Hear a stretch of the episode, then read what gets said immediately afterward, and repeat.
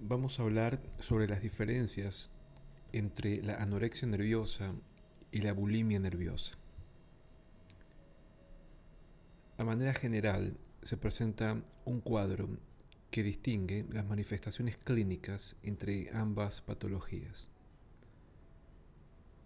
En la anorexia nerviosa encontramos un inicio temprano de la enfermedad, dieta restrictiva, control del peso estable, bajo peso, baja impulsividad, hiperactividad, amenorrea, pocas conductas autolíticas, menos trastornos de personalidad. En la bulimia nerviosa, por su parte, se encuentran, de manera característica, un inicio más tardío, dieta variable con atracones, control de peso inestable, peso normal o incluso sobrepeso, alta impulsividad, hipoactividad, poca amenorrea, más conductas autolíticas, más trastornos de personalidad. La etiopatogenia de la anorexia y de la bulimia nerviosa. Cuando intentamos analizar cuáles son las causas que provocan estas enfermedades, tenemos que reconocer que hoy por hoy desconocemos el mecanismo último que provoca estas enfermedades. Lo que sí sabemos es que tienen un origen multifactorial en donde participan desde factores individuales como el sexo, características de personalidad, familiares como la calidad y tipo de relaciones familiares, expectativas paternas, y sociales, prototipo de imagen corporal ideal, presión mediática hacia la delgadez. Y es la conjunción de estos factores lo que da lugar a una situación de mayor vulnerabilidad para el desarrollo de la enfermedad. El riesgo para desarrollar la enfermedad es acumulativo, es decir, cuantos más factores estén presentes, mayor probabilidad existe de desarrollar un trastorno de la conducta alimentaria. Si bien hay que decir que algunos de ellos no son exclusivos para el desarrollo de un trastorno de conducta alimentaria, sino que pueden hacer a una persona más vulnerable a padecer una enfermedad psiquiátrica en general, por ejemplo, una depresión. Algunos de estos factores son predisponentes para el desarrollo de la enfermedad, es decir, provocan una mayor vulnerabilidad para desarrollarla. Otros actúan como factores precipitantes, que hacen que el trastorno se desencadene en personas ya de por sí vulnerables y otros actúan como mantenedores de la enfermedad, es decir, complican la evolución del trastorno y hacen muchas veces que éste se perpetúe. Por supuesto, un mismo factor puede actuar a distintos niveles. Vamos a hacer una revisión de los principales factores causales o de riesgo para el desarrollo de una anorexia nerviosa o bulimia nerviosa dividiéndolos en tres grupos, factores individuales, familiares y socioculturales.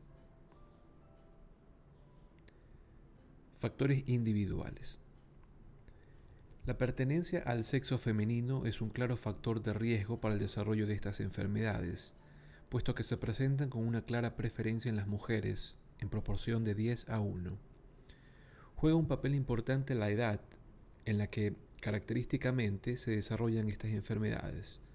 La pubertad y la adolescencia, que son épocas de cambio, tanto a nivel físico como psicológico, y en donde las demandas sociales y familiares suelen aumentar.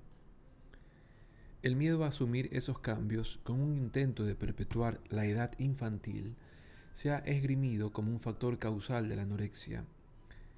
Tengo recogida literalmente la queja de una paciente ingresada con un diagnóstico de anorexia nerviosa que nos decía, dejadme en paz, que no quiero ser mujer, que yo quiero seguir siendo niña. Otros factores de riesgo importantes son los biológicos. Así, la predisposición genética a la enfermedad es importante, como lo indica la mayor concordancia de trastornos alimentarios en gemelos monocigóticos del 40% que en disigóticos del 15%. También se ha observado que una persona con un familiar afectado de trastorno alimentario tiene hasta 10 veces más probabilidades de desarrollar la enfermedad que otra sin tales antecedentes. Si bien aquí hay que tener en cuenta como factor añadido la importancia de la imitación de ciertos patrones de conducta anómalos en el entorno familiar y social. Factores de riesgo de los trastornos de conducta alimentaria. Factores individuales. En resumen, sexo femenino, edad puberal y adolescente, factores biológicos, predisposición genética, vulnerabilidad bioquímica, alteración de los neurotransmisores implicados en el control alimentario, vulnerabilidad fisiológica, alteración de la función neuroendocrina y de los ejes de regulación hormonal, insatisfacción corporal, realización de dietas de adelgazamiento, factor de riesgo mayor en bulimia, variables de personalidad en la anorexia, baja autoestima, elevado perfeccionismo y autoexigencia, rigidez cognitiva y autocontrol, baja capacidad introspectiva, tendencia a la evitación del daño. Variables de personalidad en la bulimia. Elevado neuroticismo e inestabilidad emocional, elevada impulsividad, elevada búsqueda de novedad, baja autoestima.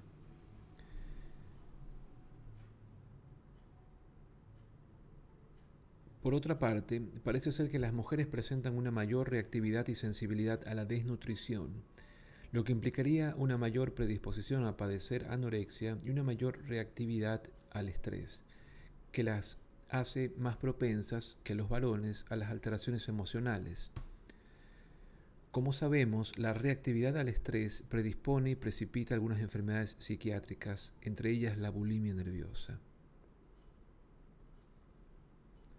Existen diferencias intraindividuales en la respuesta al estrés del eje hipotálamo-hipófiso suprarrenal. Por otra parte, los estrógenos circulantes durante el periodo embrionario y fetal parecen ejercer un papel predisponente en la mujer para desarrollar un trastorno de conducta alimentaria, mientras que la testosterona parece actuar como un factor de protección para su desarrollo, lo que explicaría la mayor vulnerabilidad biológica de tipo genético para el desarrollo de trastornos alimentarios en las mujeres. Se ha dicho que existe una vulnerabilidad bioquímica al desarrollo de estas enfermedades debido a que la existencia de una alteración en los mecanismos del control de la alimentación, así como una vulnerabilidad fisiológica en forma de una alteración de la función neuroendocrina y de los ejes de regulación hormonal, si bien estos cambios pueden ser secundarios al estado de desnutrición de la paciente, ya que éste produce una alteración del funcionamiento de los neurotransmisores, serotonina, dopamina, noradrenalina, lo que a su vez potencia las alteraciones en el estado de ánimo. La insatisfacción corporal es una condición necesaria, pero no suficiente para el desarrollo de un trastorno alimentario y en ello está muy implicado el ideal estético de delgadez imperante en nuestras culturas. Se sabe que más de un 70% de las mujeres jóvenes se sienten insatisfechas con su cuerpo y no todas ellas desarrollan un TCA. Haber presentado sobrepeso u obesidad durante la infancia puede predisponer a padecer una bulimia, no así en el caso de la anorexia, especialmente cuando se asocia a la realización de dietas de adelgazamiento sin ningún tipo de control médico. El análisis de las variables de personalidad que predisponen a padecer estas enfermedades ha recibido un especial interés por parte de los investigadores. Muchas de las características identificadas no son específicas de los trastornos alimentarios, sino que se presentan en otras patologías lo que hace pensar que suponen factores generales de vulnerabilidad a la enfermedad psiquiátrica. En algunas ocasiones no se pueden dilucidar cuáles de estas características son predisponentes y cuáles son consecuencia misma del padecer la enfermedad. Una de las características de la personalidad que con mayor frecuencia se ha observado en estas pacientes en distintas investigaciones ha sido la existencia de una baja autoestima. La baja autoestima se ha observado también en la bulimia nerviosa, aunque parece un rasgo de personalidad más característicos en los casos de anorexia restrictiva. Otros rasgos característicos pertenecen al ámbito de la obsesividad e incluyen aspectos tales como tendencia a las rumiaciones cognitivas, tendencia al perfeccionismo y a la rigidez cognitiva, la inseguridad, el miedo a madurar, la baja incapacidad introspectiva o la tendencia a la evitación del daño, son otras características que se han asociado a la anorexia nerviosa, sobre todo restrictiva. Un hallazgo común en las investigaciones realizadas es la existencia de un elevado neuroticismo, especialmente en la bulimia, aunque en ocasiones se ha identificado también en los subtipos compulsivo-purgativos de la anorexia. Otras características temperamentales también se encuentran estrechamente asociadas a la bulimia nerviosa, tales como la elevada búsqueda de novedad e impulsividad y el bajo nivel de tolerancia a la frustración. Algunos de estos rasgos son también característicos del trastorno límite de personalidad, que suele ser una condición comórbida frecuente con la patología bulímica. Factores familiares. De entre los factores familiares, la predisposición genética es un factor que predispone a padecer trastorno de conducta alimentaria como lo demuestra el hecho de la existencia de mayores tasas de patología psiquiátrica en los familiares, sobre todo de trastornos de la conducta alimentaria y de trastornos depresivos, lo que apoya la hipótesis de una base genética para estas enfermedades. Los estudios realizados para determinar cuál es el papel que ejercen las influencias familiares en la imagen corporal o en la realización de dietas de adelgazamiento en las enfermas no he llegado a resultados concluyentes. Además, algunos de los rasgos identificados no se sabe si realmente son rasgos que predisponen a padecer esta enfermedad o si son consecuencia de la misma, debido a la eclosión familiar que muchas veces provoca un diagnóstico de trastorno alimentario en uno de sus miembros. Un ejemplo de ellas sería la existencia de conflictos familiares conyugales. De entre los datos más relevantes que se han identificado como predisponentes al desarrollo de estas enfermedades está la ausencia de hábitos alimentarios adecuados, la preocupación excesiva por parte de los padres por la imagen corporal, la apariencia externa y el éxito de los hijos, con una actitud hacia ellos de sobreprotección o exigencia, especialmente visibles en los casos de anorexia restrictiva. La existencia de obesidad en la familia y la realización de dietas de adelgazamiento en algunos de sus miembros, producto de la propia insatisfacción corporal, parece ser otro factor predisponente. Se ha llegado a comprobar que las madres de chicas con TCA tienden a considerar a sus hijas menos atractivas y con mayor necesidad de perder peso que las madres de chicas sin esta patología.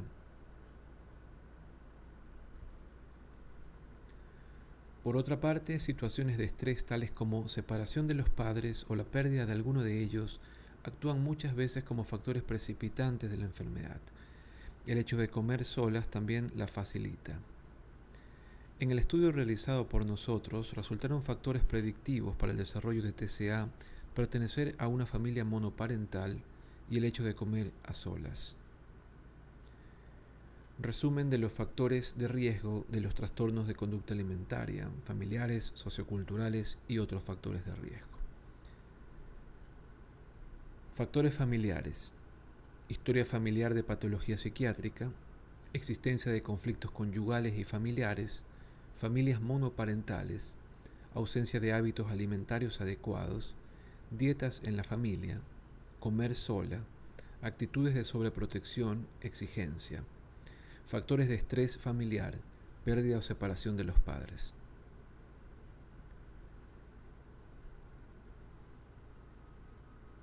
Factores socioculturales. Modelo estético actual, idealización de la delgadez, influencia de los pares, influencia de los medios de comunicación, burlas en relación a la figura. Otros factores de riesgo. Factores estresantes, ruptura sentimental, pérdida de figuras significativas, abusos sexuales en la infancia.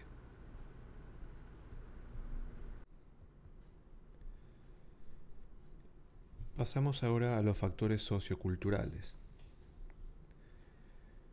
Es un hecho indudable que nuestra sociedad, y desde hace ya unas décadas, se ha producido un cambio radical respecto al prototipo de imagen corporal que ha afectado a ambos sexos, pero que ha calado con mayor profundidad en el caso de las mujeres, especialmente púberes y adolescentes. Y es que se ha pasado de una consideración positiva de las formas redondeadas, porque indicaba riqueza y poder, a una situación de ideal estético de la delgadez, que ha pasado a asociarse a belleza, éxito y en definitiva felicidad. Además, a la personalidad delgada se le atribuyen unas características de personalidad positivas, perfeccionismo, capacidad de autocontrol y de sacrificio todo lo contrario de las connotaciones negativas que parecen asociarse a la obesidad. Esto es sin duda un factor predisponente al desarrollo actual de los trastornos de conducta alimentaria. Para la revisión de las distintas circunstancias que ha llevado a ese cambio en los patrones estéticos de imagen corporal, véase el excelente trabajo de Toro de 1996. A esto se añade el alto porcentaje de la población, especialmente femenina, que se siente insatisfecha con su imagen corporal y en consecuencia se somete a dietas alimentarias restrictivas sin ningún tipo de control médico, lo que supone un factor precipitante de la enfermedad añadido.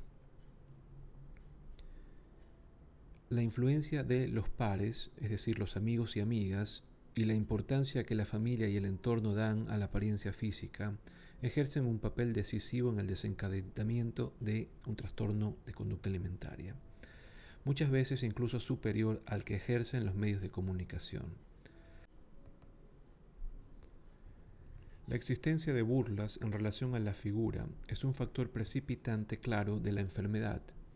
No hay que olvidar el periodo evolutivo en que aparecen estas enfermedades, en el que la personalidad está en formación y en el que la necesidad de estimación y aceptación externas son muy elevados y la autoestima se coloca muy a menudo en función de esa valoración externa. Cualquier comentario que ponga en riesgo esa valoración va a tener repercusiones importantes, mientras que la percepción de apoyo social supone un factor de protección al desarrollo de estas patologías.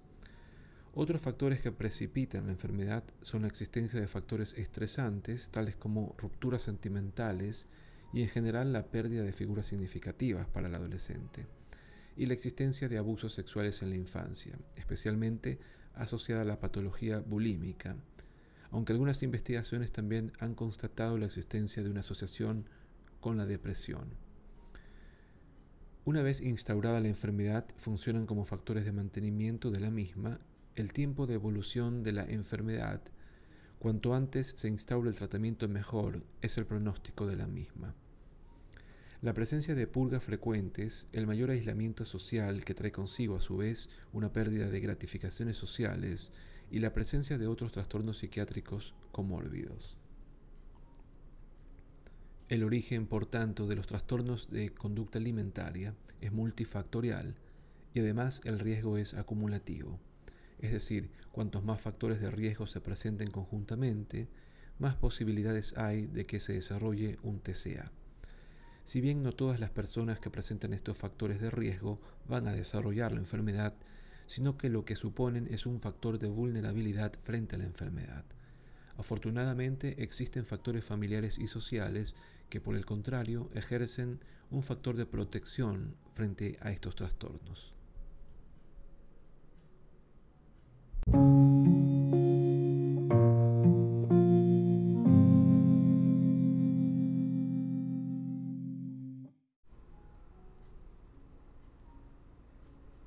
Tratamiento psicológico para la anorexia nerviosa y la bulimia nerviosa.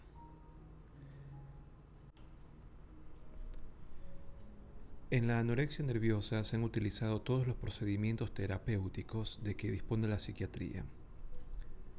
Métodos psicoterápicos con orientación analítica, tratamiento psicoanalítico ortodoxo, técnicas de modificación conductual, psicoterapia de orientación cognitivo-conductual, grupos de autoayuda, tratamientos farmacológicos con orexígenos, neurolépticos, ansiolíticos, antidepresivos e incluso sales de litio. Como se ha señalado antes, un enfoque terapéutico racional debe considerar los siguientes presupuestos. A. El tratamiento instaurado precozmente mejora de forma sensible el pronóstico. B.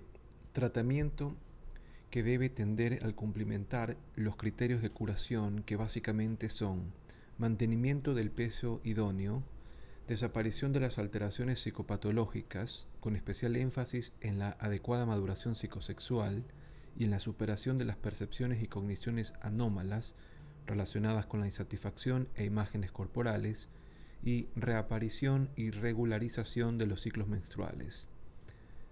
C. La recuperación ponderal no es sinónimo de curación, sobre todo si el aumento de peso se ha conseguido rápidamente y en el transcurso de un ingreso hospitalario. Sin embargo, la evidencia clínica demostrativa de que parte de las alteraciones psicopatológicas de las pacientes con anorexia están directamente relacionadas con el estado de desnutrición y mejoran con el simple aumento ponderal comporta que dicho aumento sea un objetivo terapéutico prioritario. D. La elección terapéutica debe ser flexible en función de la situación clínica. E. En la mayoría de los casos, el tratamiento de la paciente debe complementarse con tratamiento familiar y F. El cuadro solo podrá considerarse resuelto tras un seguimiento a largo plazo. Una paciente detectada precozmente puede tratarse ambulatoriamente, aunque ello comporta controles clínicos frecuentes a cargo de un equipo especializado que establezca tanto las pautas dietéticas como el tratamiento psicológico individual o grupal y el farmacológico en función de la existencia de alteraciones psicopatológicas, depresivas o ansiosas. En la actualidad hay un acuerdo general respecto a que el tratamiento psicoterápico de orientación cognitivo-conductual es probablemente el mejor método psicológico de tratamiento. Y la psicoterapia de orientación analítica no es adecuada para los casos graves. La prescripción de tratamiento farmacológico estará en función de la gravedad de las alteraciones psicopatológicas inespecíficas, depresivas, obsesivas, ansiosas.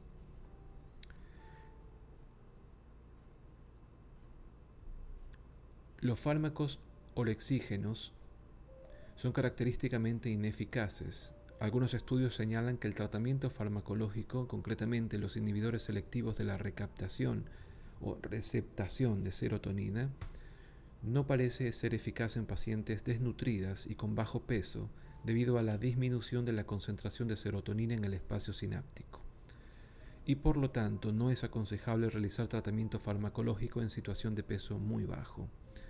Aunque ningún tratamiento farmacológico ha demostrado ser eficaz en lo relativo a los síntomas nucleares de la anorexia, se ha planteado en algunos estudios que los inhibidores de recaptación de serotonina pueden ser eficaces en pacientes que han normalizado su peso al disminuir la probabilidad de recaídas, dado que mejorarían la sintomatología obsesiva respecto a la alimentación y el peso, el perfeccionismo y la irritabilidad que todavía pueden persistir. Tanto para los casos detectados precozmente, como sobre todo para aquellos que con un cierto tiempo de evolución no presentan gravedad extrema, el hospital de día es el marco terapéutico idóneo, porque permite un tratamiento psicológico intensivo, el necesario control del trastorno conductual general y el alimentario en particular, y una ruptura con el entorno adaptada individualmente. Los casos con pérdida ponderal muy acusada y o que presentan negación persistente de enfermedad y resistencia al tratamiento, complicaciones médicas graves, bradicardia con ritmo cardíaco menor a 40 latidos por minuto, marcada hipotensión ortostática, entre otros, o trastornos psicopatológicos no controlables ambulatoriamente, deben ser tratados en régimen de hospitalización completa en unidades especializadas ubicadas en un hospital general. Programas terapéuticos como los propuestos por Russell en el 77 o Cripps en el 70 ofrecen todos ellos resultados favorables similares con hospitalizaciones medias de 8 a 12 semanas, dado que uno de los factores predictivos de pronóstico desfavorable es el fracaso de intentos terapéuticos y que la anorexia nerviosa es un trastorno con alto índice de recaídas.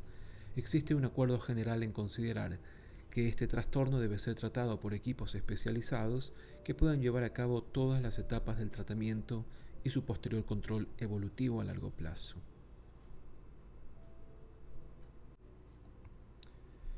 Pasamos ahora al tratamiento psicológico de la bulimia nerviosa. Aunque algunos casos de inicio reciente y o pausisintomáticos pueden presentar una evolución favorable espontáneamente o tras simples consignas dadas en las entrevistas diagnósticas, la gran mayoría de las pacientes requieren tratamiento estructurado. Hay un consenso generalizado sobre los objetivos que deben conseguirse a través del tratamiento. A. Restauración de un patrón alimentario normal con eliminación del ciclo perpetuador, vómitos, atracones. B. Corrección de los patrones cognitivos y de las alteraciones emocionales que mantienen el trastorno conductual alimentario. C. Tratamiento de las posibles complicaciones médicas. D. Tratamiento de los trastornos psiquiátricos que se presentan comórbidamente. Y E. Mantenimiento de la normalidad con prevención de posibles recaídas.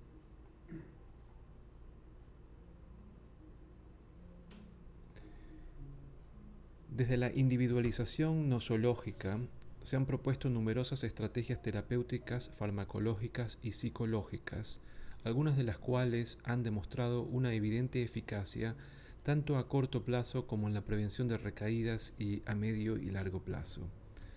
Diversos factores han influido en el proceso de selección de las modalidades terapéuticas más adecuadas. A. Estudios prospéticos comparativos de la efectividad de los diversos tipos de tratamiento, b.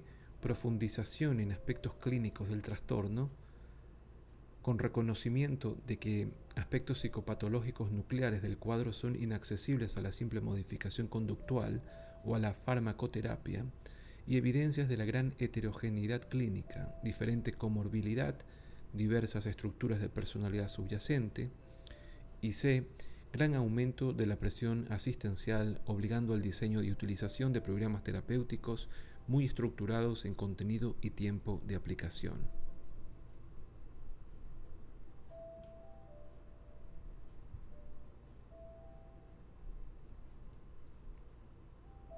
Tratamiento psicológico.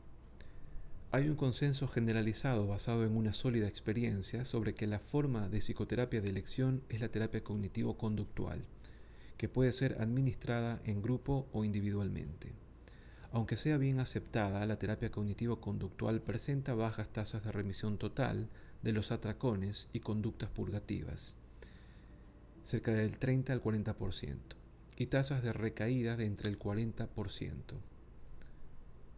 La terapia interpersonal demostró resultados comparables a la terapia cognitivo-conductual, pero parece tener una respuesta más lenta.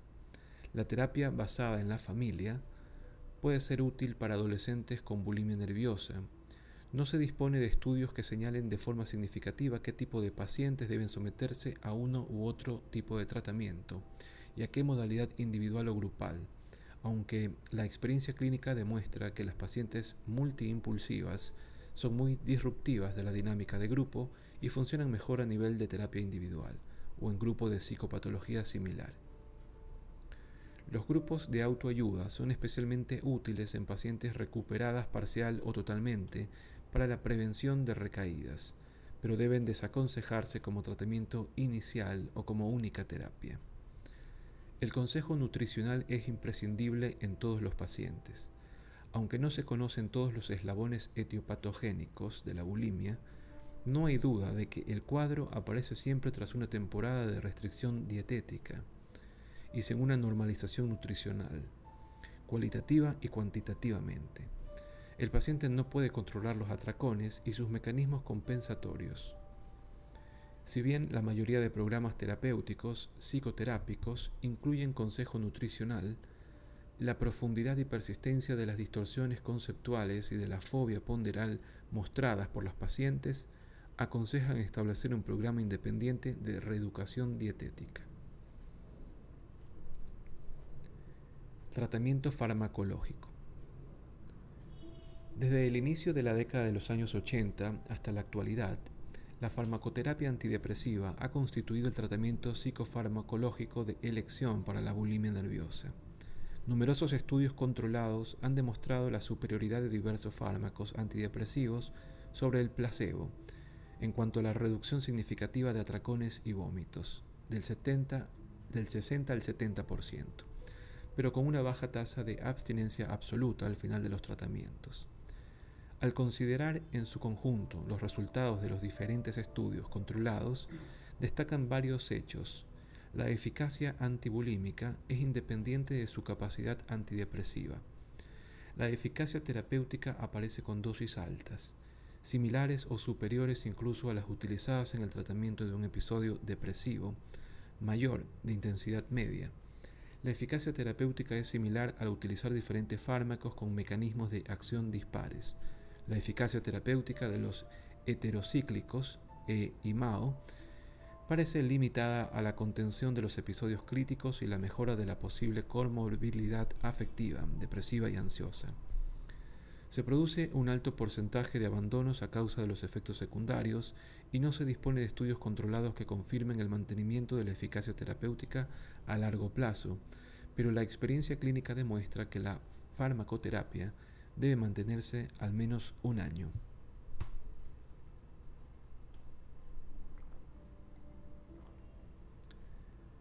Dada la probable alteración en la bulimia nerviosa de los mecanismos serotoninérgicos que regulan la conducta alimentaria, así como el buen perfil de tolerabilidad de los ISRS, incluido el no aumento ponderal con su uso, se ha considerado en los últimos años que estos fármacos podrían constituir el tratamiento farmacológico de elección de la bulimia. Los ISRS pueden resultar especialmente útiles en pacientes con síntomas de depresión, ansiedad, obsesiones o descontrol de impulsos, o en aquellos pacientes que no han respondido favorablemente a la terapia cognitivo-conductual. La floxetina, a dosis de 60 miligramos al día, ha demostrado en diversos estudios controlados su eficacia terapéutica, con buena tolerancia y bajo nivel de abandonos. Sin embargo, el tratamiento exclusivamente farmacológico es poco aceptado por las pacientes, con una tasa de abandono cerca del 40%. Se desconoce el efecto de la farmacoterapia a largo plazo y su capacidad para prevenir recaídas. En los últimos años, diversos estudios abiertos y algún estudio controlado han señalado la eficacia y la efectividad del topiramato, fármaco anticonvulsionante, en el tratamiento de la bulimia nerviosa, sin que esté bien establecido su mecanismo de acción en la bulimia, es posible que entre sus acciones farmacológicas, su capacidad antagonista de los receptores de glutamato AMPA, cainato, determine su acción anorexígena y la potenciación de la sensación de saciedad. En general, se obtiene una respuesta terapéutica favorable con disminución significativa del número de atracones y purgas a dosis entre 200 y 400 miligramos al día, con especial buena respuesta en pacientes con disregulación afectiva e impulsiva importante. Se dispone de muy escasos estudios comparativos entre la farmacoterapia y métodos psicoterápicos y sobre la eficacia de tratamientos combinados, aunque esta última estrategia terapéutica es probablemente la más utilizada en la clínica diaria. En conclusión, puede señalarse que el tratamiento de la bulimia nerviosa debe adaptarse individualmente. La mayoría de pacientes con bulimia de inicio reciente y sin graves trastornos de personalidad mejoran en 2 a 4 meses con tratamientos centrados en el consejo nutricional y un programa terapéutico de tipo cognitivo-conductual. La presencia de gran intensidad sintomatológica y acusada psicopatológica afectiva, psicopatología afectiva o descontrol pulsional aconseja la instauración de farmacoterapia antidepresiva. En los casos con claros trastornos de personalidad subyacente, es aconsejable la instauración de tratamientos psicoterápicos combinados, cognitivo-conductual e interpersonal, y farmacoterapia adaptada individualmente.